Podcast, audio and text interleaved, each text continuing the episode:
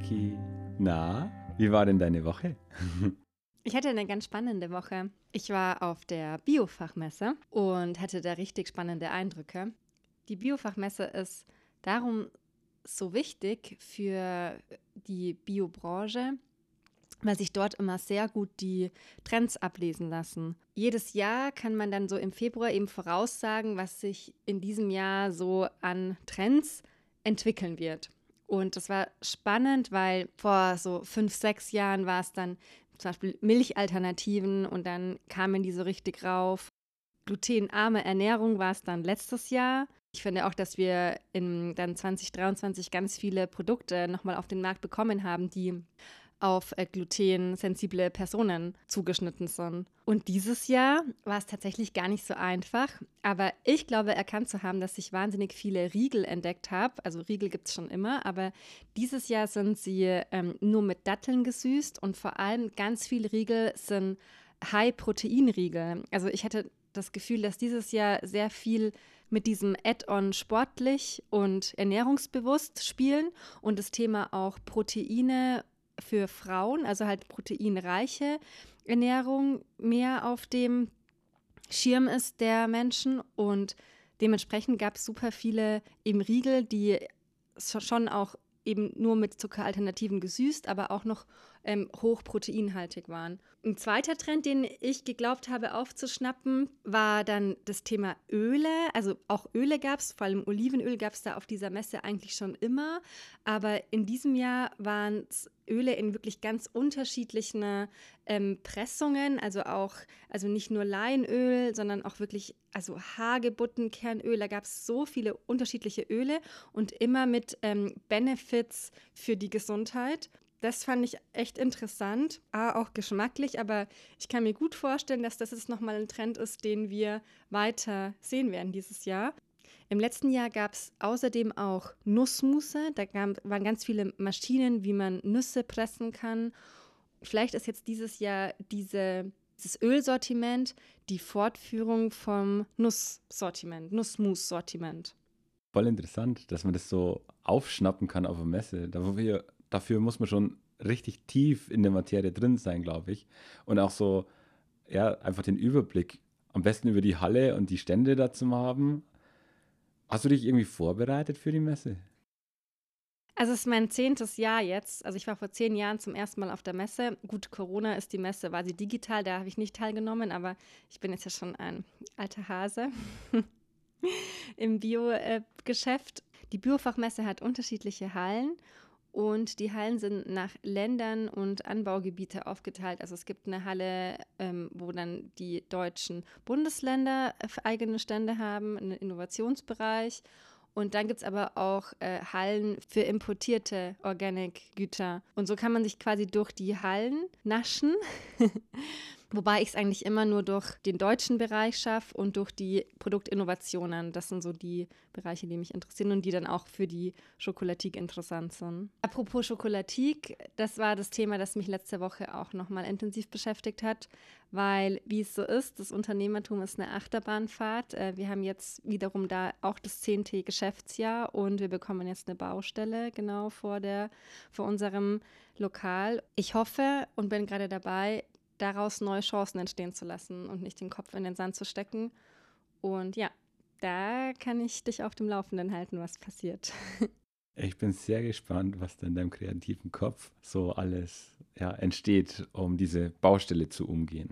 Baustelle im wahrsten Sinne des Wortes. Michi, wie war deine Woche? Naja, also wenn jetzt hier so Biofachmesse und Gedanken so, wie geht es mit meinem Unternehmen weiter, weil wirklich eine Herausforderung ansteht, wenn ich das jetzt mit meiner Woche vergleiche, dann war die relativ ruhig und schon fast langweilig dagegen.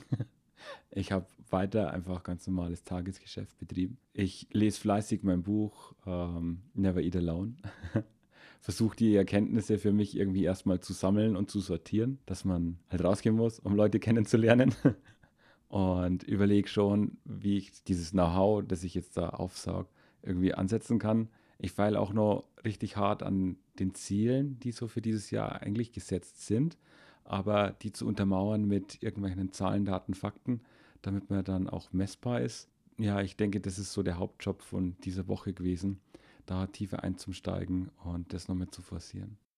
Ich finde es total krass, wenn du selbstständig bist, dann kriegst du von außen selten eine Struktur auferlegt. Klar, es gibt natürlich Termine mit äh, Kunden und du hast Deadlines, aber es ist schon so, dass grundsätzlich du dir selbst die Struktur gibst. Also wenn du morgens aufstehst, dann, wenn man jeden Tag ins Büro geht beispielsweise, dann gibt es ja so einen Sweet Spot, wann man immer gerne im Büro ist. Also ich sag mal, für viele ist es wahrscheinlich zwischen acht und neun. Und dann bist du da den ganzen Tag und dann gehst du irgendwann zwischen, ich sag mal, fünf und sieben nach Hause. In der Zwischenzeit passieren die ganzen Termine und du bist irgendwie so getaktet auch von außen und von dem, von der sozialen Struktur, die in so einem Office auch stattfindet. Ich finde es ganz spannend, weil als ja, Unternehmerin oder auch als Selbstständige gibt es diese Struktur von außen nicht. Und du taktest dich ja letztlich selber und motivierst dich dann auch an Tagen, an denen keine externen Termine anstehen, aufzustehen und dir diese ganzen To-Dos zu setzen und auch abzuarbeiten. Und ja, das Krasse ist, wenn du es nicht machst, dann passiert auch nichts. Ein wahnsinnig interessanter Punkt, ähm, gerade das Aufstehen. Also ich bin ja der Meinung, bin es auch immer noch felsenfest davon überzeugt, wenn du was reißen willst, dann stehst du sehr, sehr früh auf.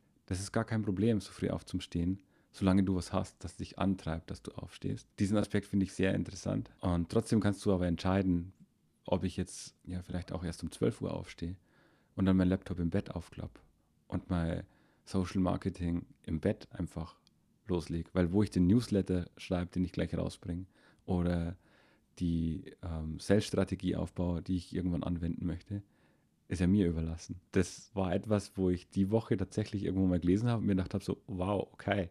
Also mit so einem richtigen Fallbeispiel von so einem 25-Jährigen, der da irgendeine Marketing-Nische aufbaut hat, ab 12 Uhr und im Bett. Trotzdem ähm, bin ich halt fest, fest davon überzeugt, früh aufstehen und wirklich jede Stunde nutzen, bringt dich halt schneller an dein Ziel. Gerade dieser Punkt, dass dich das antreibt, aufzustehen, das ausschlaggebend dafür ist, ob du Erfolg hast mit deiner Unternehmung oder nicht. Da stellt sich ja dann die ganz große Frage, ist das, was du machst, wirklich das, was du gerne machst? Und kannst du das dann auch über langen Zeitraum machen, auch wenn es mal irgendwann anstrengend wird? Ich musste eben an den 5.30 Uhr Club denken. Und du hast ja auch zeitweise bist du auch um 5.30 Uhr oder sogar noch früher aufgestanden. The 5 a.m. Club. 5 Uhr ist so die Zeit, wo man aufsteht. Und das heißt so, ja, die großen Manager stehen alle um 5 Uhr auf. Ich glaube, es geht einfach nur darum, dass du viele Dinge erledigen kannst. Weil die großen CEOs, die haben halt einfach Meetings von 8 Uhr bis abends um 17, 18 Uhr. Und wann sollen die mal To-Do-Liste abarbeiten, wenn sie den ganzen Tag in Besprechungen stecken? Klar, die Besprechung ist vom Manager das Tool schlechthin, um Aufgaben zu delegieren, um Probleme festzustellen und Lösungen dafür zu erarbeiten. Aber auch der muss ja mal irgendwann E-Mails beantworten und Tasks von seinem Tisch bringen. Und ich glaube, daher kommt dieser 5 a.m. Club, dass man einfach die Zeit von 5 Uhr bis, ich sag mal, 8 Uhr Bürobeginn nutzt. Zum einen Self-Care betreibt, weil die eigene Gesundheit ist halt wichtig und gerade die mentale Gesundheit ist wichtig. Und das andere ist, um eben dann diese, diese Tasks abzuwickeln, die halt bei jedem irgendwo auf dem Tisch liegen. Ah, genau, es war sogar 5 Uhr. Ich wusste, es war sehr früh. Wie du uns gerade auch erzählt hast, dieses, dieser Antrieb, sich morgens hinzusetzen. Ich finde, dafür ist besonders wichtig, dass, dass du auch weißt, was du in diesen Morgenstunden machen willst. Weil, also ich muss sagen, bei mir merke ich schon, wenn ich keine klare To-Do-Liste mir geschrieben habe, dann tue ich mir schwerer mit Aufstehen, gerade wenn ich keine Termine habe, weil ich da nicht so den Drive habe. Und ich löse es damit, indem ich mir eben Wochen-To-Dos, Tages-To-Dos, Monats-To-Dos setze, die ich erreichen will. Und dadurch habe ich meinen Tagesablauf und meine Zeit, die ich investieren möchte. Und das bedeutet eben, um acht am Schreibtisch zu sitzen. Michi, was motiviert dich, dass du so früh aufstehst und dass du schon vor 9 Uhr mehr schaffst als manch andere den ganzen Tag? Kannst du das sagen?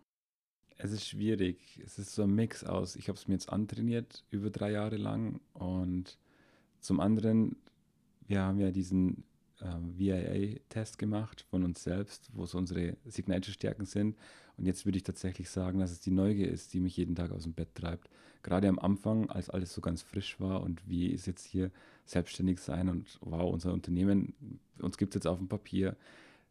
das weiterzutreiben, dass wir jetzt an einem Punkt stehen wie heute, wo wir Mitarbeiter beschäftigen können und ja einfach etwas größer sind und ich sag mal das Next Level erreicht haben, da war die Neugier wahnsinnig wichtig für mich, dass, dass ich da jeden Tag auf, aufstehe und mein Ding mache, meine To-Dos mir selbst suche. Man kann auch faul sein, man muss nicht den ganzen Tag arbeiten ähm, und kann es auch schleifen lassen. Aber ich glaube, wir hätten nicht diesen Riesensatz in drei Jahren gemacht, wenn nicht von dieser Neugier getrieben gewesen wären. Wie geht es weiter? Was ist der nächste Punkt? Was müssen wir jetzt machen? Wow, jetzt haben wir einen großen Kunden. Wie bedienen wir den richtig? Ich habe lange gedacht, ähm, dass Unternehmen mit Leidenschaft zu tun hat, mit etwas, das ich gerne mache, dass ich das immer machen kann. Ich war auch ganz lange auf dem, auf dem Holzweg, dass ich Programmierer bin. Ich bin zum Teil Programmierer, ich mache das gern. Ich schreibe gern irgendwelche Programmzeilen irgendwo. Und ich dachte auch, dass ich bei uns in der Firma derjenige bin, der die Fernwirktechnik programmiert. Also einen Baustein in unserer Kraftkiste, in unserem Produkt. Ich habe aber sehr schnell festgestellt, so, nein, ich muss das abgeben. Ich bin derjenige, der das delegiert. Und ich kann da nicht mein Hobby frönen, sondern der Antrieb kommt irgendwie von was anderem. Diesen, wie kann ich jemandem das beibringen, dass der das so macht, dass es passt. Ist vielleicht spannend, das jetzt so ein bisschen auf dich zu münzen, weil du ja ganz am Anfang stehst und hast du ein, oder wie würdest du deinen Motivator beschreiben, der dich da antreibt? In meiner Brust schlagen da zwei Herzen, weil ich einerseits denke, dass Unternehmertum, es muss gar nicht Unternehmertum sein, dass auch ein Angestelltenverhältnis, dass die Arbeit Spaß machen soll. Also das, das muss nicht hart sein. Das will ich eigentlich jedem mit auf den Weg geben. Dass es nicht der Sinn einer Berufstätigkeit sein kann, dass du dich jeden Tag in die Arbeit zwingst. Und das habe ich auch schon erlebt, dass es über einen langen Zeitraum hinweg einfach jeden Tag Spaß macht. Und da war ich übrigens auch angestellt. Also das gibt's. Das ist das eine, was ich sagen will. Das andere Herz in meiner Brust sagt, es gibt harte Phasen, es gibt Momente, in denen du nicht aufstehen willst, weil du dir denkst, entweder es ist krass viel oder du hast nicht geschlafen, weil du so viel Sorgen hattest oder du bist einfach müde, weil dich ganz andere, vielleicht private Themen belasten. Gerade im Unternehmertum ist es so, dass es einfach Phasen gibt, in denen du dich durchbeißen musst. Und ich finde super, also mir hilft da mein Mindset, das Training bedeutet. Und ich habe mir da, glaube ich, eine Haltung antrainiert, auch in Phasen, in denen es nicht so gut läuft, trotzdem dieses Licht zu sehen und dann auch durchzuziehen. Ich glaube, dass das schon enorm wichtig ist. Aber auch echt wirklich nicht nur im Unternehmertum, sondern auch in der Berufswelt im Allgemeinen. Es ist nicht immer alles rosarot. Nur kannst du verstehen diese Differenzierung zwischen einerseits, es darf natürlich, also es soll Spaß machen, es ist, du hast nur ein Leben und gleichzeitig aber auch, das soll das nicht heißen, dass man gleich beim ersten Problem denkt, pf, okay, macht keinen Spaß, ich mache was anderes, sondern dass diese wahre Selbstwirksamkeit auch daher kommt, dass man sich auch mal durch harte Zeiten gebissen hat. Kann ich absolut nachvollziehen. So trotzdem, dass ich jeden Tag gerne früh aufgestanden bin und Journal geschrieben habe und so diesen CEO-Lifestyle, wie man irgendwie in YouTube vorgaukelt kriegt, äh, ausprobiert habe, habe ich halt auch Zeiten dann gehabt, wie zum Beispiel in der Zeit, wo wir mit E-Plan angefangen haben zum Zeichnen, wo ich etwas machen musste, was mir gar nicht liegt. Das habe ich einfach nicht gern gemacht. In der Zeit musste ich mich durchbeißen. Diese zwei Seiten kann ich absolut verstehen. Mir macht es wesentlich viel mehr Spaß, Strukturen zum Erschaffen, als Pläne zum Zeichnen unser jetziger Konstrukteur, der zeichnet und der ist eigentlich aus der Projektleitung raus und wollte bei uns Projektleiter werden und ist mittlerweile auf dem Stand, nein, ich will der Spezialist fürs Material werden und ich will einfach perfekt zeichnen und das Material perfekt kennen. Der hat sich da in eine ganz andere Richtung entwickelt und der hat da Spaß dran. Der kann das stundenlang machen, der macht das gerne und ist da voll dabei. Also das wäre so die Arbeitnehmersicht, der macht das gerne und ich glaube auch, dass das mein Job ist, dass die Leute an ihrem Posten einfach gerne arbeiten. Auch das ist ein Aspekt, den ich voll cool finde, so erfüllen zu können, rauszufinden, ist jeder wirklich da, wo er jetzt gerade arbeitet, gerne oder müssen wir nur irgendwo Stellschrauben drehen? Das finde ich ist eine wichtige Frage. Wie findest du raus, was deine Leidenschaft ist und was darf aber auch nur eine Leidenschaft sein? Ich ziele auf das Thema ab, wann ist eine Leidenschaft ein Beruf und wann ist eine Leidenschaft einfach ein Hobby. Ich glaube, dass es einen Punkt gibt, an dem Menschen ihren, ihr Hobby zum Beruf machen und das dann genau richtig ist. Und ich glaube, es gibt einen Punkt, an dem Menschen ihr Hobby zum Beruf machen und dann total die Lust dran verlieren, weil es dann eben nicht mehr das ist, was ihre Freizeit gestaltet, sondern weil es dann zur Pflicht wird. Ist es vielleicht auch so, dass sie es romantisiert haben und es ist gar nicht so schön, wie sie sich das vorgestellt haben? Okay, da kann ich mich an die eigene Nase fassen. Tatsächlich habe ich damals bei der Gründung des Cafés auch irgendwie darüber nachgedacht, wie es wäre, in einem Café zu sitzen und Kaffee zu trinken. Während Leute vorbeikommen und einen Kaffee von wem bekommen? Ja, genau. Aber du hast ja genau. dieses Ziel eigentlich so jetzt nach zehn Jahren erreicht. Du sitzt ja jetzt in deinem Café, trinkst Kaffee, während andere die Leute bedienen. Ja, Gott sei Dank hatte ich tatsächlich Freude daran, diesen Laden aufzubauen und Freude am Unternehmertum. Und also ich glaube, ich habe natürlich schon gegründet, weil genau diese Freude irgendwie da war. Aber es war irgendwie beides. Es war die Liebe zum Produkt und ich glaube auch diese Passion dafür, dies, dieses Mini-Unternehmen aufzubauen. Und jetzt, ja, so mini ist es jetzt ja heute gar nicht mehr. Das trifft es aber auch. Also, wann ist es genau der Punkt, an dem diese Passion ein Teil des großen ganzen Unternehmens wird? Und wann darf auch eine Passion einfach eine Passion sein? Ich meine, du hast es ja gerade nochmal gesagt, als du programmiert hast. Es kann ja auch einfach Spaß machen, Webseiten zu programmieren und Webseiten zu bauen ohne dass du gleich eine eigene Werbeagentur gründest, die äh, Unternehmenszeiten baut. Genau richtig. Und damit habe ich aber dann einen ganz anderen Fokus. Wie gut will und muss ich darin werden? Und dann darf das Hobby Hobby bleiben. Jetzt mal in einer entspannten Stunde sich einfach irgendeinem kniffligen Rätsel hingeben und dann eine Logik, einen Algorithmus dafür zum Entwerfen und den runter zu programmieren, kann durchaus Spaß machen. So wie andere irgendwelche Puzzle lösen oder Rätsel lösen so ist halt Programmieren dann jetzt für mich eine Entspannungsphase, wo man in einer ruhigen Zeit dem nachgehen kann. Gleiches ist Klavierspielen zum Beispiel. Da habe ich ja auch nicht mehr den Anspruch, äh, mega die Konzerte spielen zu können auf dieses Level. Dafür müsste ich vier bis fünf Stunden am Tag üben, damit ich ansatzweise auf ein Amateurlevel komme, das man bühnenreif nennen kann. Das, was ich aber jetzt am Klavier kann, dieses Verständnis und daran zu feilen, einfach besser zu werden und einfach zum Schauen, wie gut kann ich darin werden, tut total gut. Und ich muss nicht mehr Vollgas geben da drin, sondern ich kann es einfach entspannt betreiben. Und dann ist es ein Hobby. Ich glaube, du brauchst Hobbys, um den Ausgleich zu deiner Arbeit zu haben. Würde ich jetzt, schauen wir Musikerleben an, auf der einen Seite super aufregend, die sind unterwegs, die können reisen, die kennen die ganze Welt, die haben ein Netzwerk ohne Ende, sind bekannt. Aber die reisen dann im Zug alleine mit tausend Koffern und Sachen, damit sie halt beim nächsten Gig parat sind. Die wissen oft nicht, wo sie die nächste Nacht übernachten. Die sind immer angewiesen auf andere, damit es weitergeht. Das muss man halt abkönnen. Das ist wie wenn du jetzt in Urlaub fährst und sagst, ich buche kein Hotel, sondern da, wo ich ankomme, schaue ich mal und da bleibe ich dann schon irgendwo. Kann gut gehen, aber kann auch dazu führen, dass du dann im Auto schläfst und am nächsten Tag halt ein steifes Knack hast. Dafür muss man vielleicht auch der Typ sein, sich auf sowas einzulassen ich glaube, das ist auch wichtig, diesen Typ in sich zu erkennen, um, wenn du jetzt sagst, wann wird mein Hobby zum Beruf, was brauche ich da? Für mich war es wichtig, ich habe ja Elektrotechnik irgendwo gelernt und da auch das Handwerk über den Meister dann weiter ausbaut. Das war jetzt nie unbedingt mein Wunsch, Elektrotechniker zu werden. Und trotzdem bin ich den Weg sehr weit gegangen, weil der irgendwie so vorbaut war. Und es war auch wichtig, um heute da zu stehen, wo ich stehen will, den Job machen zu können, den ich jetzt mache. Anders würde es nicht funktionieren. Das war jetzt aber kein Hobby und vielleicht auch nicht unbedingt Leidenschaft. Das lag mir nur etwas besser als andere Dinge. Was würdest du sagen, ist deine Leidenschaft? Meine Leidenschaft ist schon, Strukturen zu erschaffen, etwas zu organisieren. Also Unternehmenaufbau, das macht mich mittlerweile richtig an. Ich habe jetzt so einen Überblick über das, wie es funktionieren kann.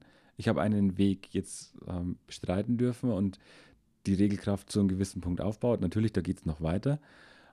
Aber das jetzt einfach weiter zum Erforschen, was kann da noch gehen und auf der anderen Seite aber vielleicht auch noch so das eine oder andere mal anzuschauen und vielleicht anderen zum helfen, wie man da aufbauen kann, das finde ich, das ist schon ein großer Motivator oder könnte auch eine Leidenschaft von mir sein.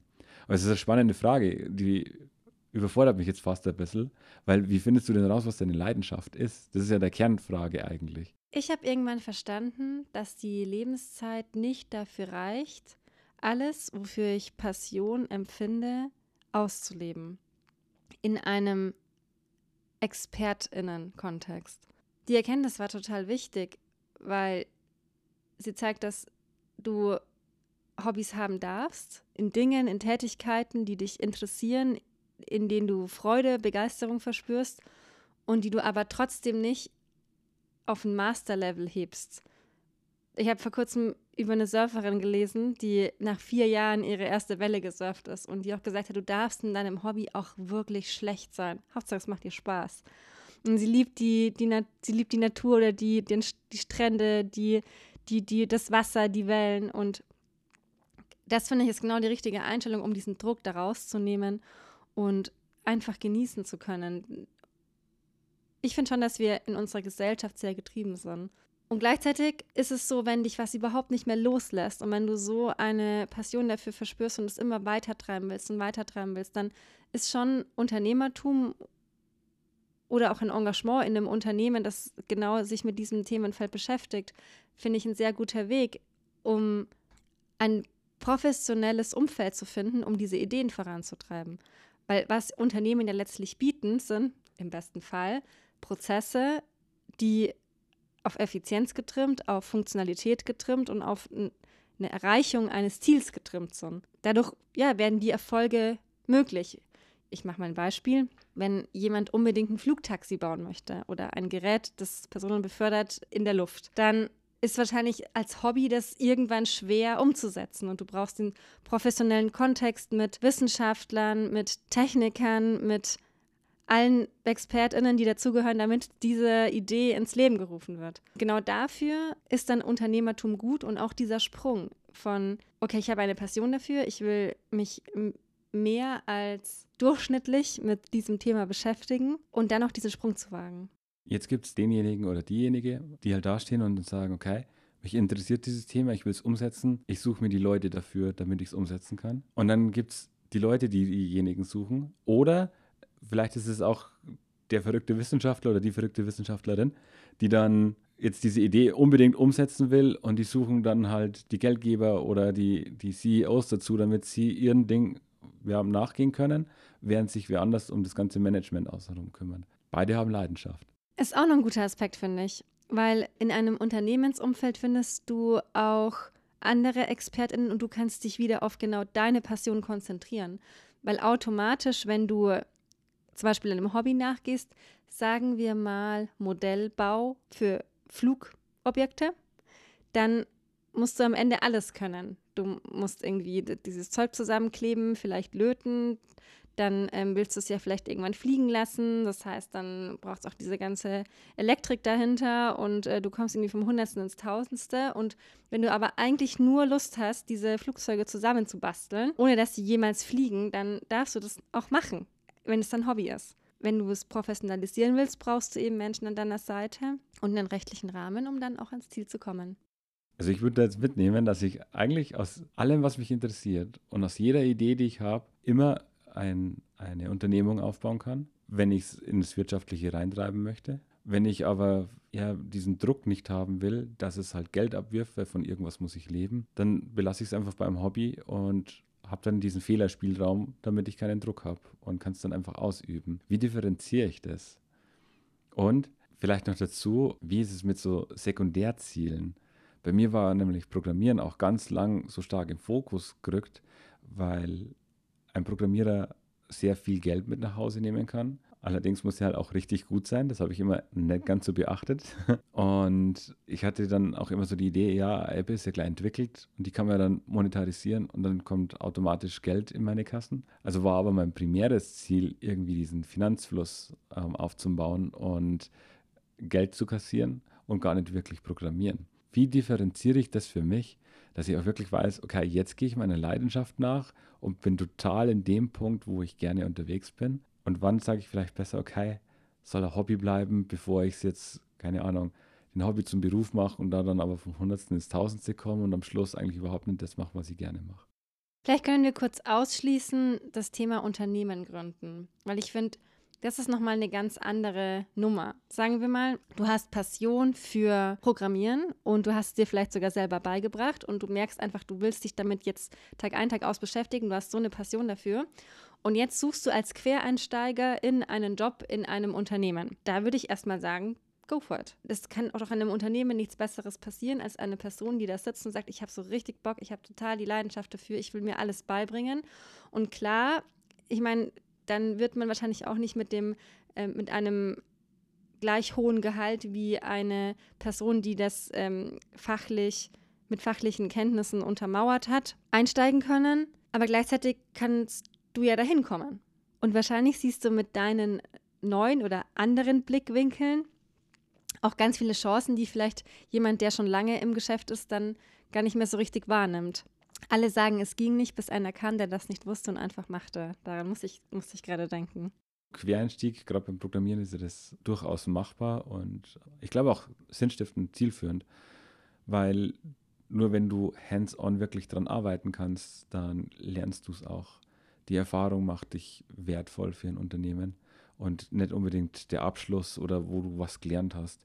Ob ich jetzt einen Online-Kurs besucht habe oder mal wie die, dieses Studium ähm, abgerockt habe, ich glaube, dass du bei beiden nicht so in, in die Tiefe gehen kannst, um es perfekt zu können, sodass ein Unternehmen sagt, jawohl, und das ist jetzt genau der Mann. Und dann fängst du halt in einem kleineren, ich sag mal, Einstiegsgehalt irgendwo an, aber die Chance, sich nach oben zum Arbeiten, ist ja dann immer da. Und gerade wenn man so anfängt, kann man ja recht schnell zeigen, so, hey, guck mal, ich habe jetzt hier im ersten Jahr das, das, das alles erarbeitet, mein Skillset ist viel, viel besser, ich bin viel schneller, ich kann so und so viel mehr ähm, umsetzen in kürzerer Zeit und dadurch bin ich das und das wertvoller geworden. Zudem habe ich dann auch noch den Aspekt des Romantisierens, wo wir vorher schon mal angesprochen haben, dass ich es mir dann einfach mal anschauen kann.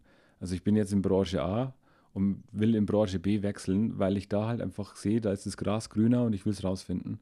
Ja, warum nicht einfach ausprobieren und machen? Und dann sieht man Branche B schon und dann kann man für sich entscheiden, ja, war was oder war halt nichts. Ich habe ja vorhin das Thema Unternehmen gründen ausgeschlossen. Und jetzt möchte ich es aber nochmal kurz mit einbeziehen und auch sagen, warum ich es ausgeschlossen habe, weil vielleicht ist das ganz wichtig, weil wir auch beide ja Gründer sind. Nur eine Passion reicht da ja leider nicht, sondern es kommt, geht ja auch darum, eine Marktchance zu sehen, einen Markt zu haben und dann, wenn jetzt Marktrelevanz passt und Produkt, Kunden fit besteht, dann brauchst du trotzdem noch ein richtig gutes Marketing, du brauchst eine Vertriebsstrategie, du brauchst Kenntnisse in Bezug auf deine Lieferkette etc. Dann würde ich auch jedem empfehlen, sowohl die steuerlichen als auch die rechtlichen Rahmen zu kennen. Wir haben da ja auch schon in einem unserer früheren Podcasts darüber gesprochen, was aus unserer Sicht die ersten Schritte sind, die wichtig sind, wenn ein Unternehmen gegründet werden soll. Also du sagst jetzt nicht nur die Passion für dieses eine, für diesen einen Task ist wichtig, sondern das drumherum brauchst du auch, damit du dieses Unternehmen dann gründen kannst. Ja, leider reicht nicht Leidenschaft alleine, will ich damit sagen. Ich glaube, das ist auch ein großer Unterschied, weil Leidenschaft gepaart mit dem Sitzfleisch, sich da Kenntnisse anzueignen, die andere, die das studiert haben oder die das in irgendeiner Form gelernt haben oder eine Ausbildung gemacht haben, schon besitzen. Das finde ich ist das eine. Und das geht, finde ich, in vielen Bereichen. Der Unterschied ist, wenn es deine Leidenschaft ist, ein Unternehmen zu gründen oder ein Produkt auf den Markt zu bringen, dann hängen da ja noch viel mehr Faktoren davon ab, damit dann auch deine Unternehmung erfolgreich und das Risiko überschaubar überschaubar wird. Für eine Gründung ist es enorm wichtig, alle diese Aspekte zu betrachten. Und sonst ist es die Möglichkeit ja auch, dich einfach mal auszuprobieren als Angestellter oder Angestellte. Wenn wir jetzt nochmal bei dem Unternehmen bleiben, also ich glaube schon, dass Leidenschaft alleine reichen kann. Wichtig ist, dass du dich dann geschickt anstellst und dein Team entsprechend aufbaust. Du brauchst einfach die Spezialisten dann um dich herum in anderen Fachgebieten, wie du sagst, Steuer, Recht etc.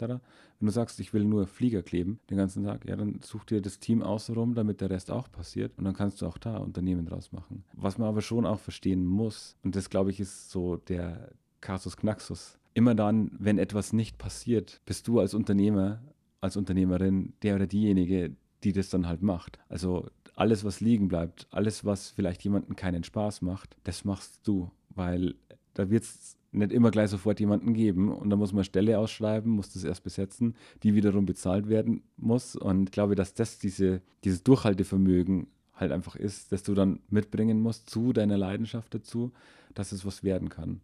Weil selbst wenn du jetzt mit dem, was du gerne machst, nicht unbedingt gleich sofort erfolgreich bist am Markt, du wirst den Markt kennenlernen und wirst dann irgendwann das, was du machst, richtig anbieten und anpreisen, sodass es Leute kaufen. Und sobald du den ersten zahlenden Kunden hast, bist du im Geschäft.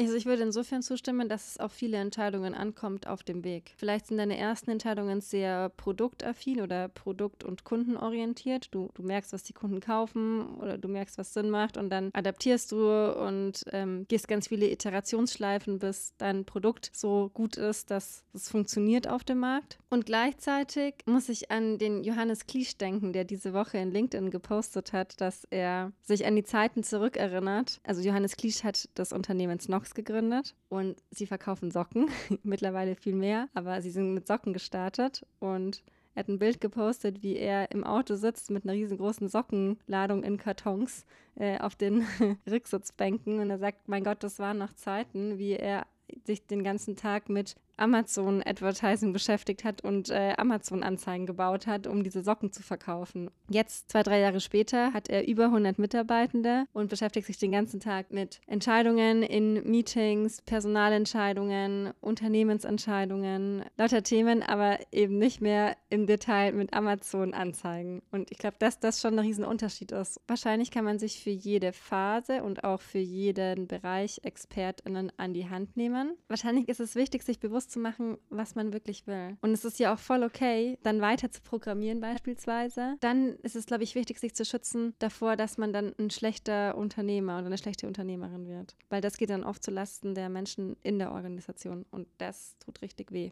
Also da gehe ich konform. Du kannst nicht beide Rollen erfüllen. Du kannst ein Spezialist sein und derjenige, der delegiert sein.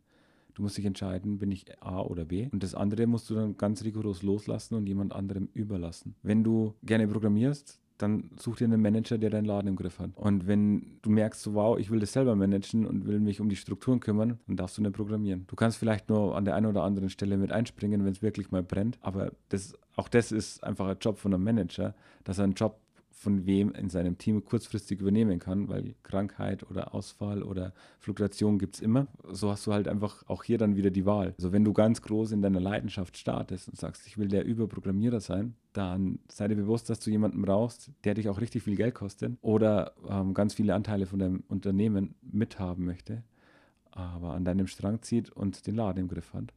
Und andersrum ist es halt so, ja, du wirst dann nicht der Mega-Programmierer werden und du hast nur eine ganze Zeit lang so ein bisschen einen Einblick und irgendwann geht dir verloren. Und du musst dich darauf verlassen können, dass die Leute, die das dann machen, halt einfach richtig machen werden. Becky, ähm, wenn wir das jetzt so anschauen, wir haben jetzt viel über Arbeitnehmer und Unternehmertum, so auf der einen und auf der anderen Seite immer gesprochen. Was ist denn so bezogen auf die Leidenschaft und die Hobbys und alles drumherum so der Vorteil, wenn man Arbeitnehmer ist und vielleicht auch der Vorteil, wenn man Unternehmer ist? Als ich vor vier Jahren aus der Selbstständigkeit heraus oder aus dem Unternehmertum heraus wieder in ein Angestelltenverhältnis gegangen bin, war ich einerseits motiviert, viel zu lernen.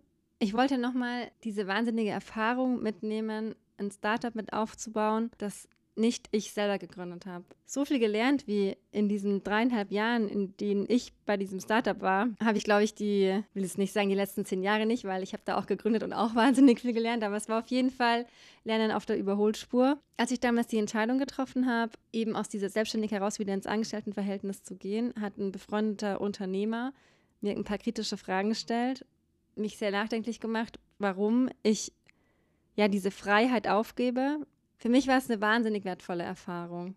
Wenn ich wüsste, ich würde ähnliche Rahmenbedingungen vorfinden, könnte ich mir auch wieder vorstellen, eine Zeit lang angestellt zu sein.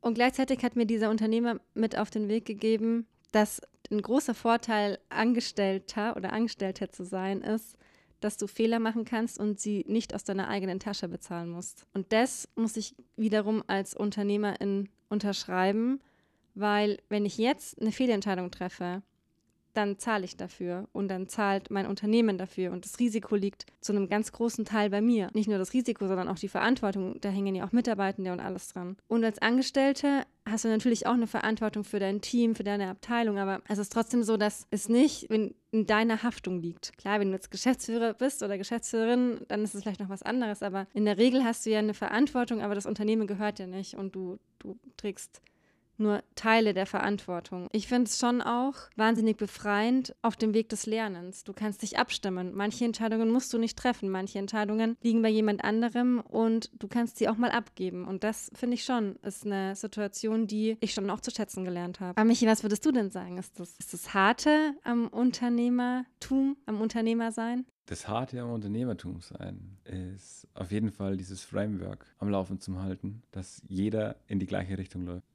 Da muss man sich einfach selbst disziplinieren und diese Disziplin aufrecht erhalten, würde ich sagen, ist so ziemlich das Schwierigste. Weil die Disziplin kommt daher, weil du priorisierst.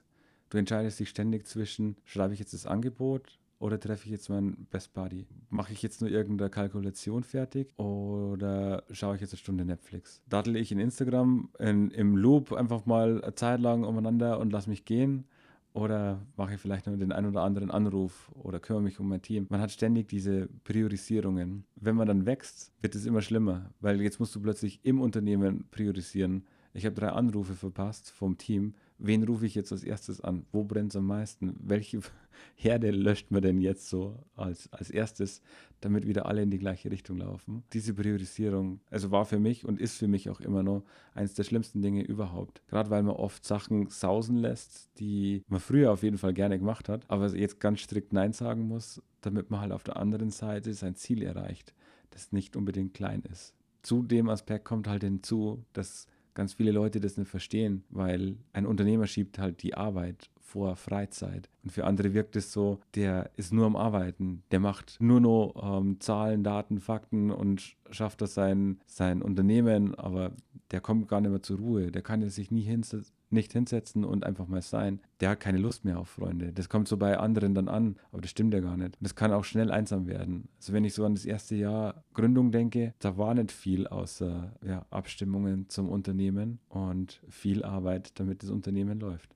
Ja, das sind wahre Worte, die du sagst. Das ist vielleicht dann auch mein Learning der Woche, dass es nicht einfach ist, Freundschaft, Beziehung und Gründen unter einen Hut zu bekommen und dass Gründen dann gewinnt oft in der Priorisierung, weil das vielleicht dann auch die Schattenseite dieser Passion ist, Unternehmen aufbauen zu wollen, dass wir Freundschaften, Beziehungen oftmals nach hinten priorisieren.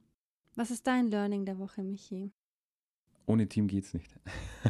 ich habe einfach in vielen Aspekten festgestellt, dass wenn man nicht ein paar Leute hinter sich hat, die mit anpacken und mit Gas geben, dass es einfach nicht funktioniert. Auch das wieder, wenn wir jetzt sagen, okay, man priorisiert hier die Arbeit nach vorne, auch meine Freunde würde ich da ins Team reinsetzen und würde sagen, die sind auch wichtig als die externen Berater, die einen vielleicht dann doch an der richtigen Stelle mal wieder rausziehen und sagen, hey, du hast auch noch was anderes außer deine Excel-Sheets und deinen Laptop zu bedienen. Und das würde ich auf jeden Fall die Woche mitnehmen. Danke, Michi, für deine philosophischen Beiträge heute. Danke, Becky.